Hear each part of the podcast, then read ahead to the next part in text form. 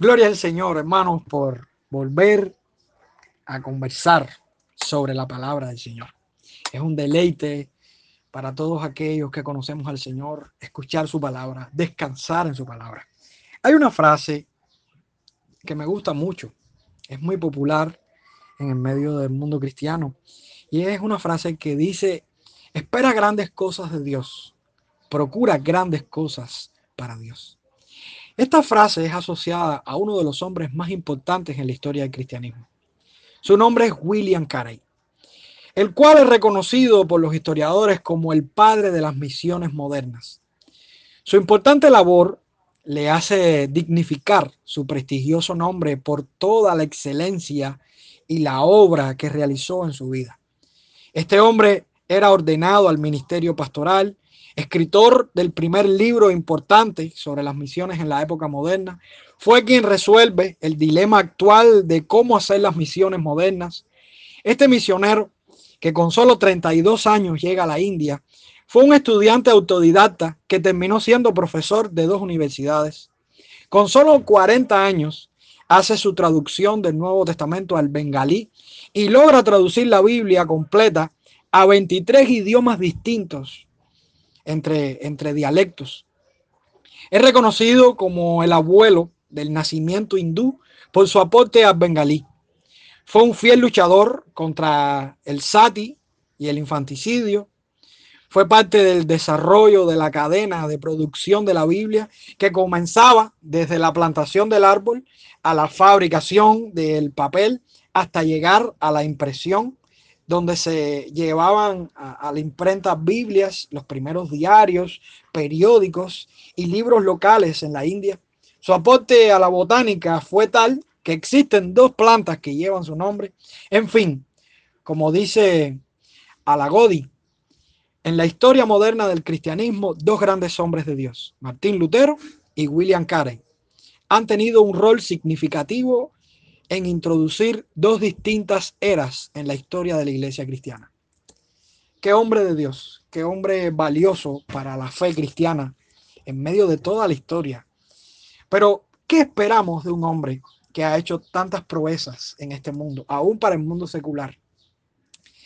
Quizás cuando este hombre muriera, algunos dirían, bueno, hay que ponerle en la lápida un, gran letrero, una, gran, una, una gran proeza hizo este hombre, un gran hombre de Dios. Sin embargo, este hombre se caracteriza por una virtud que necesitamos todos hoy.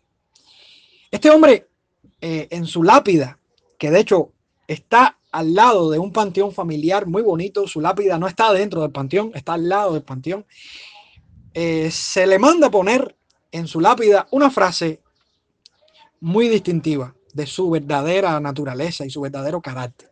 Y dice, dice su epitafio, un gusano miserable, pobre y desamparado, en tus manos bondadosos, en tus bondadosos brazos caigo. Un gusano miserable, pobre y desamparado, en tus bondadosos brazos caigo. El aprendiz de zapatero que un día fue William Carey nunca olvidó de quién había venido y a quién le debía todo si percibimos grandes cosas de este hombre, la que nunca se nos puede olvidar es que era un hombre humilde, un hombre que reconocía la gloria de Dios.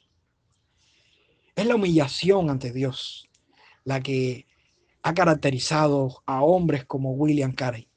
Pero te pregunto, ¿es la humillación a Dios la que nos caracteriza a nosotros hoy como cristianos?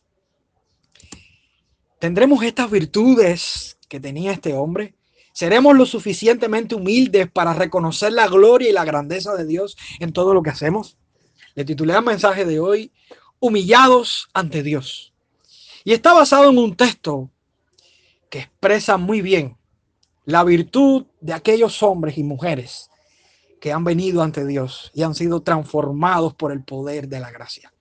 Primera de Pedro, capítulo 5, versículo del 6 al 7, es la porción que nos toca compartir hoy. Y dice la escritura, humillaos pues bajo la poderosa mano de Dios, para que Él os, os exalte cuando fuere tiempo, echando toda vuestra ansiedad sobre Él, porque Él tiene cuidado de vosotros. Cuando leemos este texto, hay cuatro preguntas importantes que debemos hacernos para poder tener una buena claridad sobre él. Primero, ¿qué se nos pide hacer en este texto? Segundo, ¿cuál es el fin o el propósito que se espera de nuestra humillación? Tercero, ¿de qué manera nos conducimos en nuestra humillación a Dios? Y cuarto, ¿cuál es la razón por la que podemos depositar nuestras ansiedades sobre Dios? Pues vamos a darle respuesta a estas cuatro preguntas. Y vamos a estar desarrollando en el tema de hoy. Primera pregunta. ¿Qué se nos pide hacer en este texto? Seamos humillados bajo la poderosa mano de Dios. El texto dice, humillados pues bajo la poderosa mano de Dios.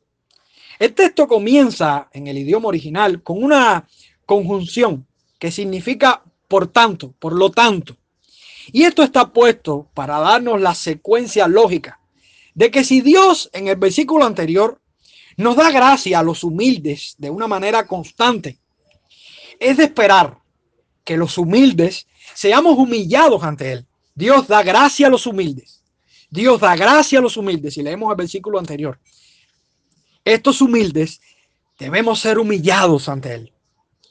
La figura de una persona humillada es ilustrada a través de la pobreza física. De hecho, muchas personas eh, eh, en nuestros tiempos han catalogado a una persona humilde como una persona físicamente pobre. Pero necesariamente esto es una ilustración a lo que este texto nos está queriendo decir. Ser humilde, ser humillado, no significa literalmente en este texto tener necesidad económica, sino ser una persona que tipifica, que, que vivencia lo que se experimenta cuando uno es pobre físicamente una persona que depende de otros, una persona que es carente de muchas cosas para vivir, una persona que necesita, que tiene necesidad, una persona que por sí misma puede perecer, una persona que en dependencia total se, se acerca a alguien para que le socorre, le socorra y le ayude en medio de sus necesidades. Pues esta ilustración nos enseña que es ser humillado ante Dios. Ser humillado ante Dios es dejar que Él sea gobernador y nosotros sus siervos, nosotros sus esclavos. Él es el jefe, Él es el que gobierna, Él es el que dispone, Él es el que encomienda, Él es el que manda. Nosotros somos sus siervos, sus esclavos, los que obedecemos, los que seguimos, los que no cuestionamos, los que respetamos y seguimos lo que Él nos manda.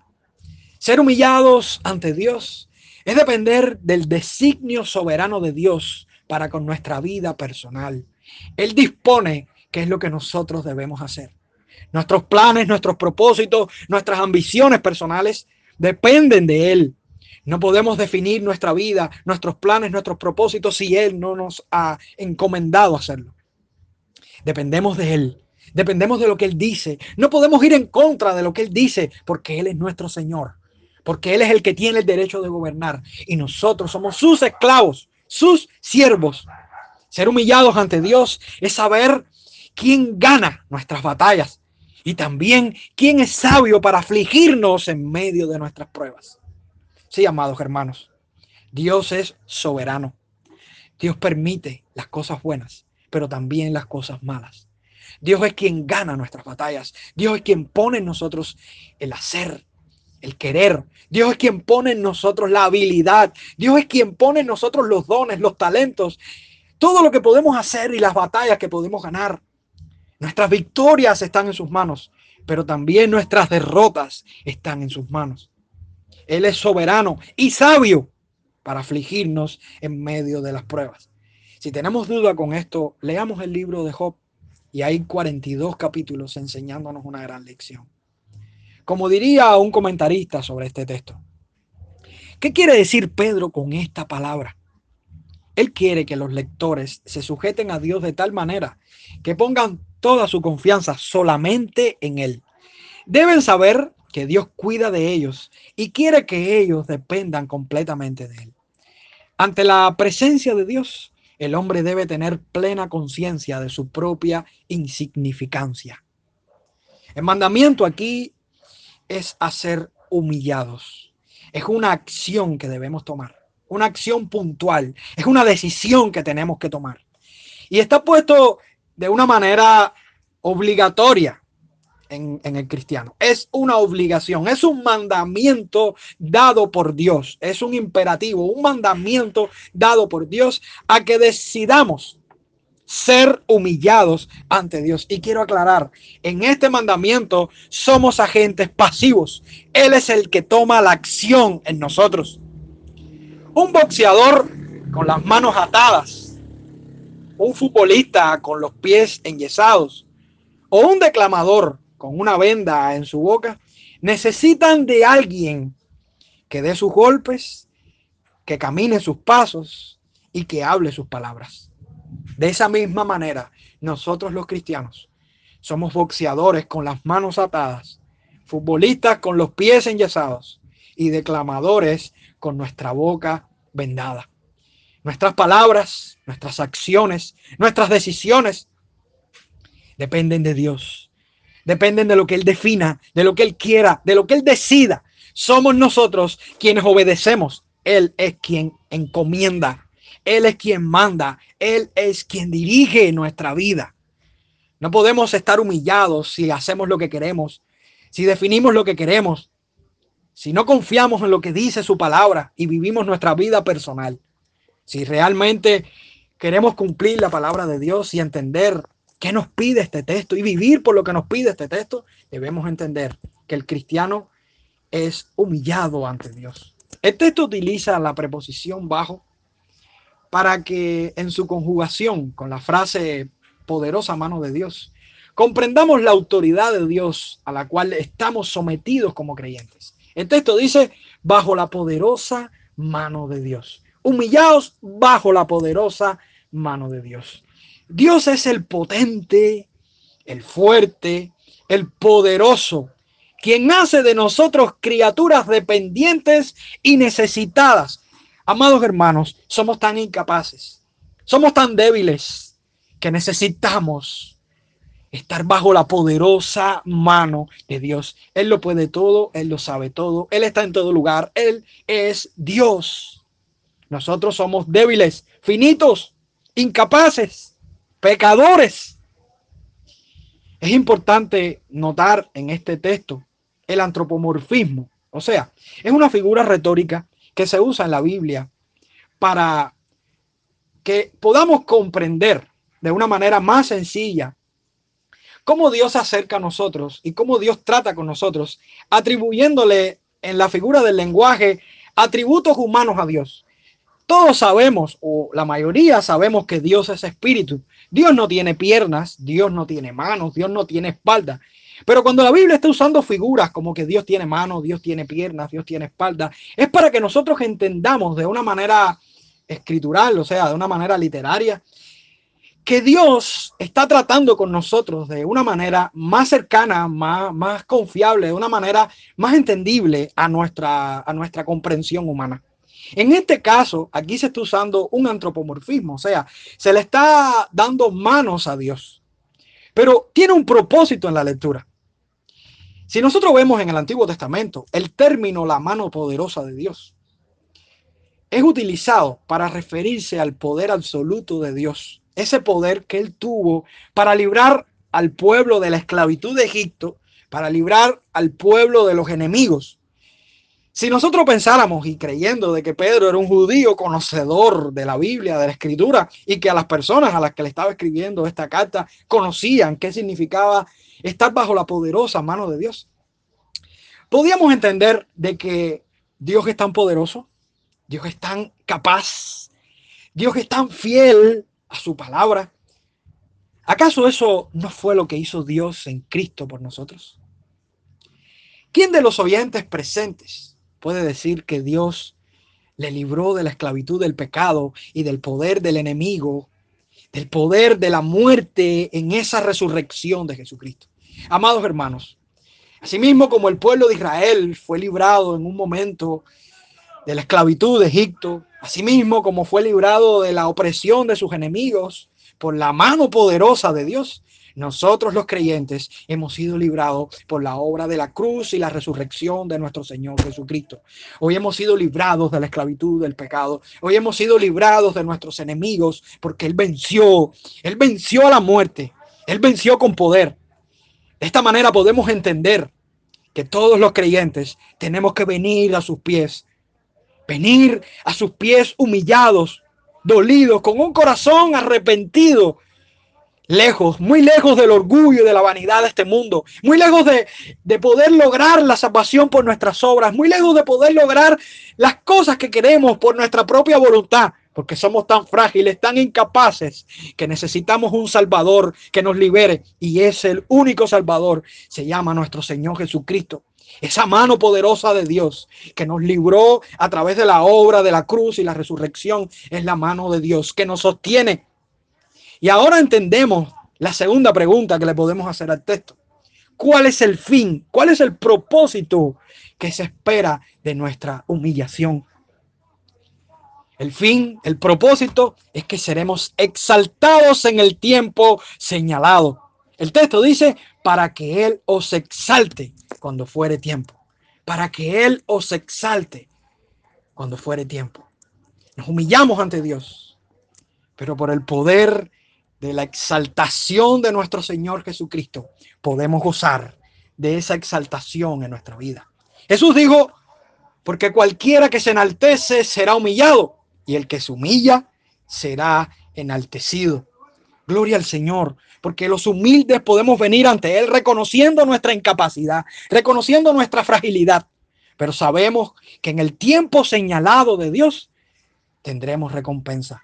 Job fue un hombre que experimentó la humillación de Dios en el sufrimiento de una manera increíble.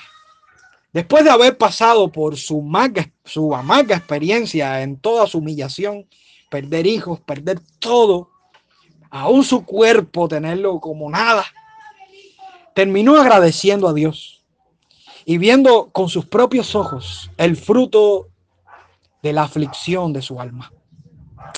Si nosotros vemos cómo el libro termina. O sea, si nosotros vemos toda la trayectoria del libro de Job y cómo ese libro termina, nosotros podemos descansar en que Dios tiene un plan y un propósito en medio de nuestras humillaciones. Job termina diciendo, si leemos el capítulo 42, versículos 5 y 6, dice, de oídas te había oído, mas ahora mis ojos te ven. Por tanto, me aborrezco y me arrepiento en polvo y ceniza. ¿Qué podemos sentir los creyentes antes de ser afligidos? A veces nuestra mente insolente nos hace pensar tantas cosas, nos hace pensar y nos hace creer de nosotros algo que realmente no somos. Pero una vez que somos probados, humillados, y llegamos al punto donde nuestras aflicciones nos llevan a llorar, a sufrir, a ponernos en el lugar de otros, nos damos cuenta de que Dios está haciendo de nosotros hombres nuevos, diferentes, personas que han cambiado su carácter y han visto en medio de su aflicción y en el fruto de esta aflicción la gloria de Dios, perfeccionando el corazón y el carácter de estos hombres. Pues después de haber experimentado su amarga aflicción, experimentó la gloria de Dios, experimentó que era un pecador, experimentó que era un hombre débil, un hombre que dependía de Dios. De hecho, si vemos las últimas palabras, las últimas del libro, termina diciendo el libro, y no había mujeres tan hermosas como las hijas de Job en toda la tierra. Y les dio y, y les dio su padre herencia entre sus hermanos. Después de esto vivió Job 140 años y vio a sus hijos y a los hijos de sus hijos hasta la cuarta generación y murió Job viejo y lleno de días. Exaltación pudo haber experimentado Job. Después de haber perdido todo, Dios le multiplicó todo. El Job que pasó su aflicción y pasó su prueba, entendió que al final su humillación se convirtió en gozo, en gloria, en alegría, en alabanza. Nada pasa en la vida de los hijos de Dios por gusto, hermanos. Dios tiene el plan de que después de que seamos afligidos por un poco de tiempo, si es necesario, en diversas pruebas, para que sometida a prueba nuestra fe, la cual es mucho más preciosa que el oro, sea hallada en alabanza, gloria y honra, hermanos, cuando sea manifestado nuestro Señor Jesucristo. Por eso, amados, cuando nuestra fe decaiga por las aflicciones, en nuestra humillación por parte del Señor, confiemos en la palabra cuando dice, tened por sumo gozo cuando os halléis en diversas pruebas, sabiendo que la prueba de vuestra fe produce paciencia, mas tenga la paciencia su obra completa, para que seáis perfectos y cabales, sin que os falte cosa alguna. La Biblia nos dice en Santiago capítulo 4, versículo 10, humillaos delante del Señor, y Él os exaltará. Hay un tiempo para todo, y ese tiempo será señalado por Dios, para cuando seamos exaltados tras nuestra humillación en esta tierra. Pero nuestra preocupación, hermanos, no debe estar en cuándo se cumplirá ese tiempo, sino en la obra de Dios que se cumplirá completa y fielmente en nosotros. A veces que estamos desesperados por esperar este tiempo. Pero no estamos tan desesperados porque Dios complete su obra, porque Dios haga la obra perfecta en nosotros. Hermanos, confiemos Confiemos en que aún si no hemos sido exaltados, es porque Dios está tratando, actuando en nosotros para hacernos mejor a como somos ahora. ¿Cómo quedaron los discípulos ante la humillación de Cristo? Cuando los discípulos ven a Cristo en una cruz, huyen, después tienen dudas. Pero ¿cuál fue la respuesta de ellos cuando vieron al Cristo resucitado entrar por esa casa? amados hermanos. Una respuesta de gloria que transformó sus vidas y los convirtió en mártires por la fe. Amados hermanos, seremos exaltados. Seremos exaltados porque Cristo fue exaltado. Su exaltación nos da la fortaleza y la confianza de que nosotros seremos exaltados. Humillémonos, pues, bajo la poderosa mano de Dios, para que Él os exalte cuando fuere tiempo. La tercera pregunta que me hago cuando veo este texto es, ¿de qué manera nos podemos conducir en medio de nuestra humillación? Y la respuesta es depositando nuestras ansiedades sobre Dios en medio de ellas, de, de la humillación.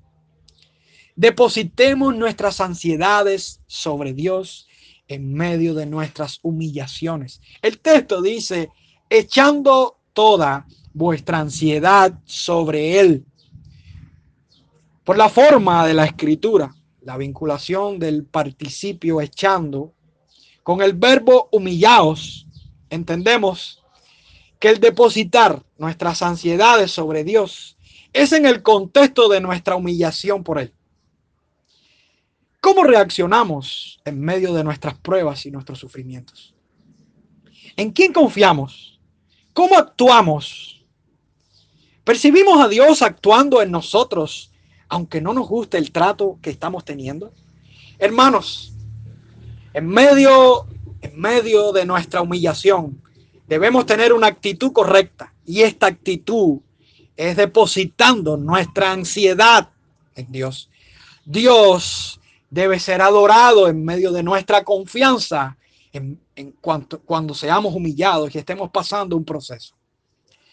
La Biblia nos convoca a depositar nuestras ansiedades, nuestras preocupaciones sobre Dios, dándonos lugar a la paz que recibimos cuando lo hacemos. Dice Filipenses capítulo 4, versículo del 6 al 7, por nada estéis afanosos, si no sean conocidas vuestras peticiones delante de Dios en toda oración y ruego, con acción de gracias. Y la paz de Dios, que sobrepasa todo entendimiento, guardará vuestros corazones y vuestros pensamientos en Cristo Jesús. La ansiedad, amados hermanos, es falta de confianza, falta de certidumbre. Las personas que viven una vida ansiosa, con falta de confianza, con falta de, certidumbre, son aquellas atemorizadas por el medio hostil que les rodea. Son aquellas afanadas a los bienes materiales, aquellas atraídas por las filosofías contemporáneas, afanadas en sus planes y en sus proyectos personales, con una confianza en el hombre, sus técnicas, sus proyectos para resolver los problemas en competencia con Dios.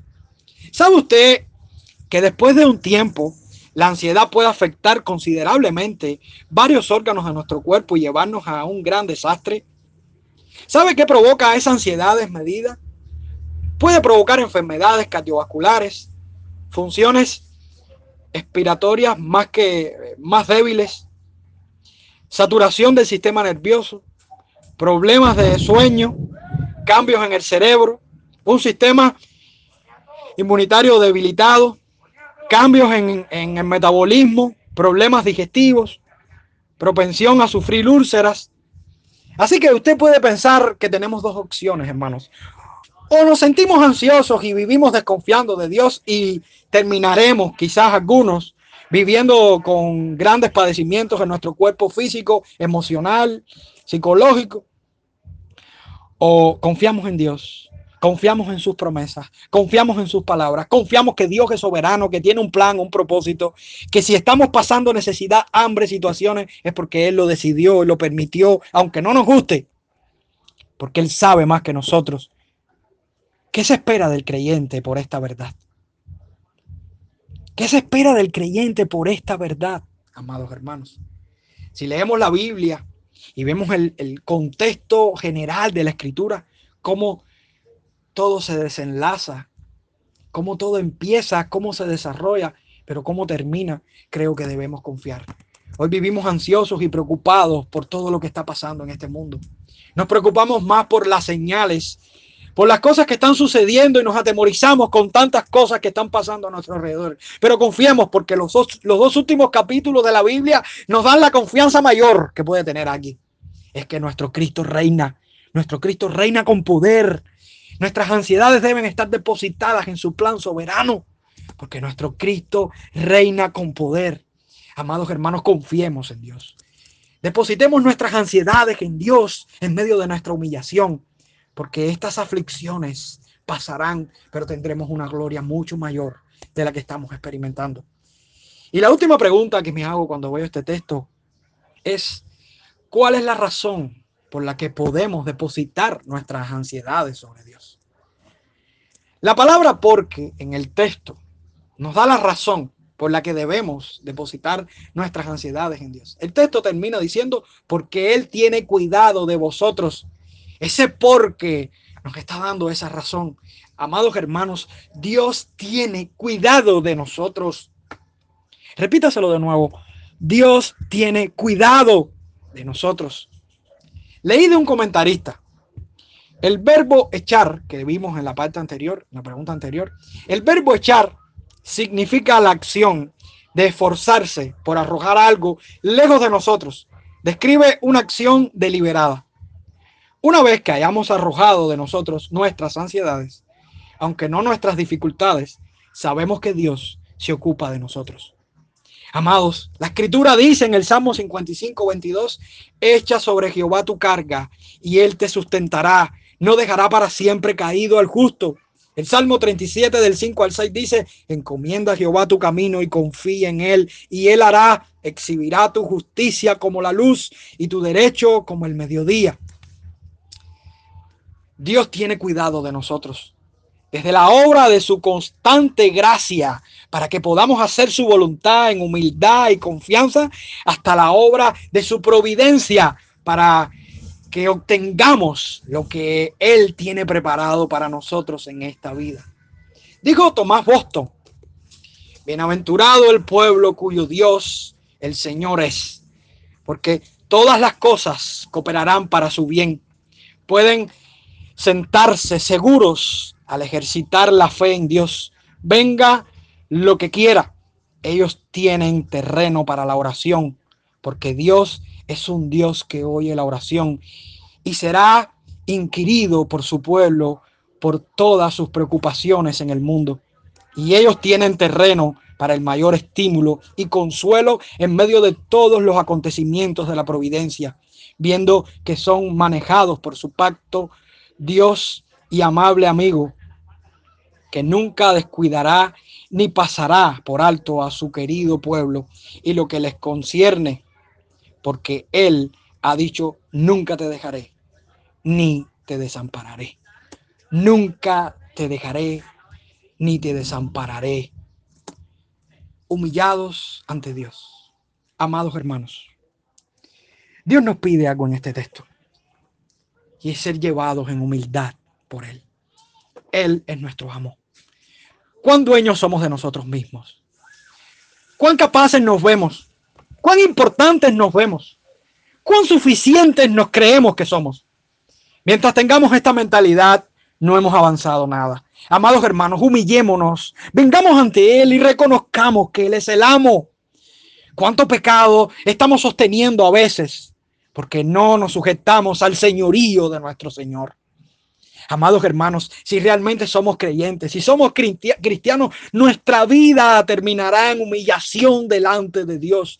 Él define, Él decide, Él gobierna. Nosotros somos sus siervos, simples siervos, simples esclavos. No tenemos derecho a reclamar nada.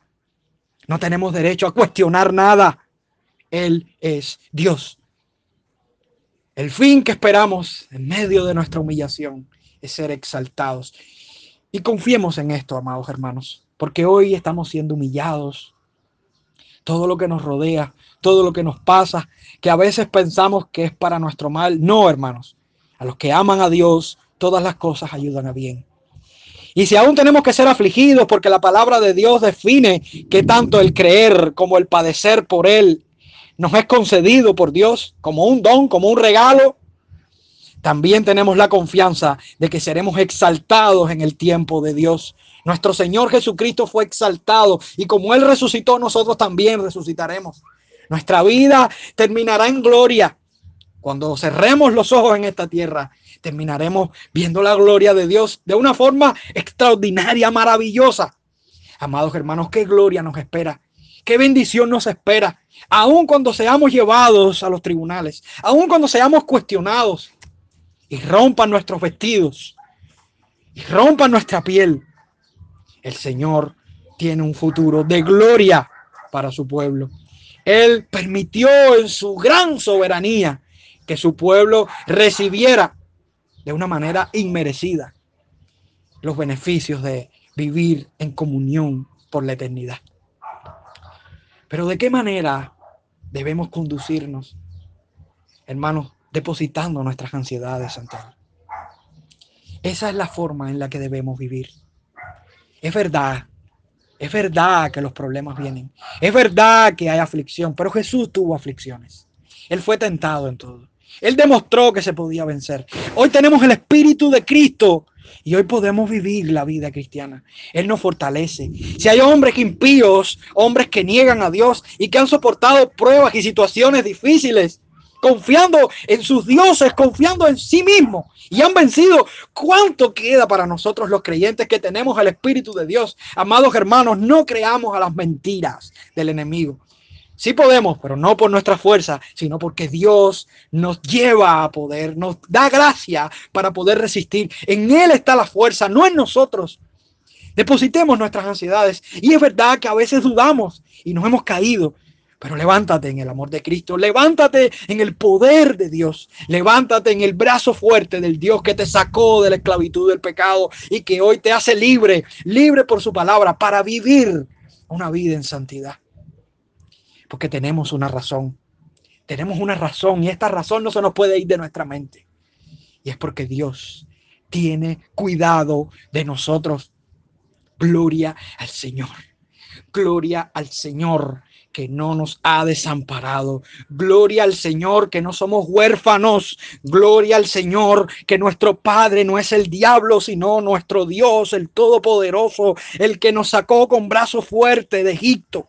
Gloria al Señor, el cual tiene protección, cuidado, el cual es nuestro pastor y nada nos faltará, el cual nos conduce, nos conduce por, por pastos deliciosos, por aguas que nos sacia. Él, Él, Él es nuestra vida, hermanos. Amados hermanos, confiemos en Dios. Humillémonos ante Dios. Descansemos en Dios, porque Él tiene cuidado de nosotros. Que Dios te bendiga en este día. Que Dios te bendiga, mi hermano. Amén.